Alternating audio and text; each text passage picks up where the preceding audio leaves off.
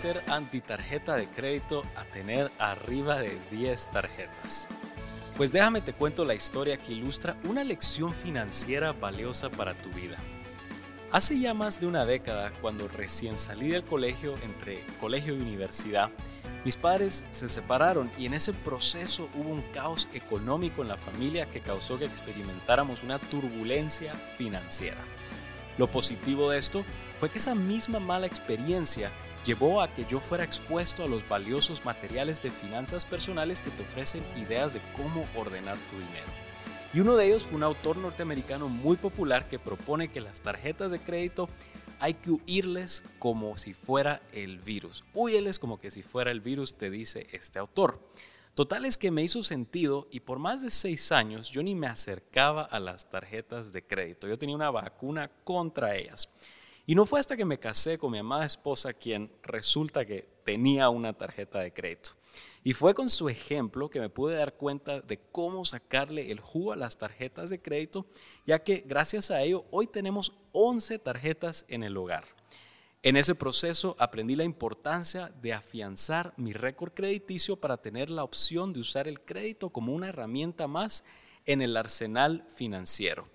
Y con los puntos hemos tenido la oportunidad de, por los últimos dos años, de no pagar hoteles en hoteles literalmente de cinco estrellas en Brasil, hasta el uso de los lounges o áreas de descanso en los aeropuertos alrededor del mundo.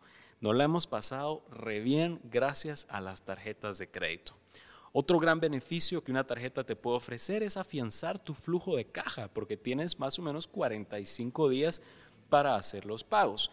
Y si en caso tu paga no llega a tiempo un proveedor no te ha pagado, tú puedes mantenerte al día. A su vez, puedes hacer uso de los extra financiamientos, ese siendo otro beneficio. Y entonces, ¿cómo puedes sacarle el jugo a los puntos de la tarjeta de crédito? Aquí te comparto algunas sugerencias. Pero para empezar, siempre, pero siempre realiza un presupuesto y un control de gastos. Es decir, antes de usar una tarjeta de crédito, el control de gastos y el presupuesto es sumamente importante. Y aquí yo te quiero dar el ejemplo de que vale la pena usar un resaltador para que cuando llegue tu estado de cuenta de la mano con lo que estás tú llevando en tu presupuesto y tu control de gastos diarios, es decir, lo vas anotando, tú puedas verificar qué costos y qué cargos están siendo hechos en tu tarjeta. Básicamente es ponerle un cheque a cada uno para asegurarte que sí lo hiciste y te acuerdes en qué se fue. Este simple ejercicio es súper valioso. El no hacerlo, este pequeño ejercicio, maximiza las posibilidades de que lejos de sacarle el jugo a las tarjetas, las tarjetas te expriman a ti. Y todos conocemos a alguien a quien las tarjetas de crédito lo han exprimido. Te aconsejo que entonces selecciones buenas naranjas. ¿Y a qué me refiero con esto? A la tarjeta se le saca el jugo para usar esa ilustración cuando tienes buenas naranjas. Tú sabes, cuando uno compra en la época correcta y desarrollas el tacto para saber cuándo la fruta es buena, es cuando puedes sacarles el jugo. Y lo mismo aplica para las tarjetas de crédito.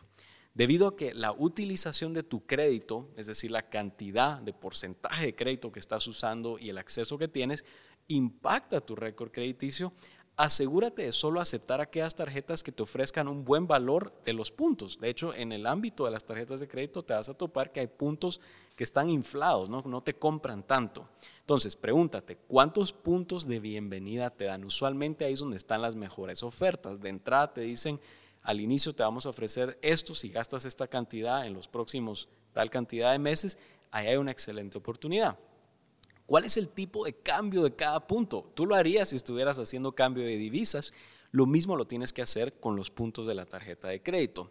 ¿Cuántos puntos te dan por cada quetzal o dólar gastado? Y en algunos casos tienen bonos dependiendo del tipo de compra que estés haciendo. Entonces, indaga en esas preguntas. ¿Y qué beneficios extras como seguro de viaje y acceso a otras ofertas te ofrecen? Algunas tarjetas te dan el acceso a las áreas de descanso de los aeropuertos, algunas te dan ofertas en algunos establecimientos y algunos te dan incluso un seguro de viaje si eso es lo que le quieres sacar el jugo. Te ofrecen diferentes opciones y quiero que te uses que uses estas preguntas para seleccionar las naranjas correctas como si estuvieras buscando las naranjas para un buen jugo. Siguiente punto es que priorices las tarjetas que tienen una membresía o gratis o lo suficientemente baja para que valga la pena acumular los puntos. Esto porque imagina este ejemplo.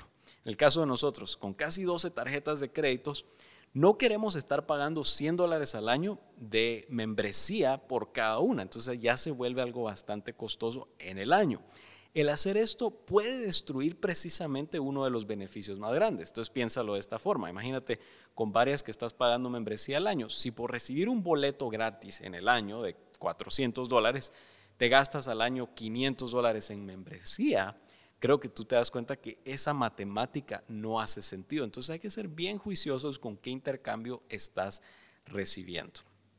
El siguiente punto que te quiero compartir es que te asegures de solo comprar lo que igual pensabas que ibas a comprar. Y es que la data nos dice que la persona, y esto aplica tanto para el débito como el crédito, porque es el plástico, es el hecho de que no estamos pagando en efectivo, la data nos dice que más o menos gastamos más eh, en un 30% en el gasto, tendemos a, entonces piensa en este ejemplo, tú vas a un establecimiento de comida rápida y tú pagas con un billete, digamos, de 100 quetzales, de veras que la piensas de qué más vas a ordenar versus si tú pagas con plástico, sea débito, sea crédito, tendemos a ordenar más y es porque no sentimos ese dolor en nuestras emociones y en el cerebro de que estamos perdiendo algo. Nos dan el artículo, nos dan la comida y nosotros recibimos la tarjeta versus cuando tú entregas el de 100 al rato no te regresan absolutamente nada.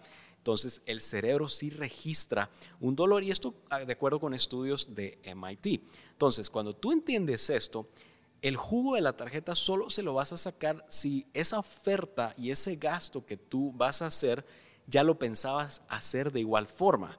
Si para acumular puntos tú terminas gastando más, como tiende a pasar igual con el plástico, ese 30% podría ser mucho más alto y al rato es un gasto innecesario y lejos de estar ganándole tú a la tarjeta de crédito, la tarjeta de crédito te está ganando a ti. Y un punto crucial para ir aterrizando en esto es que así como en los viajes, y aquí es donde muchas personas se pierden, especialmente los que están apasionados por sacarle el jugo a las tarjetas de crédito, es con las fechas de pago.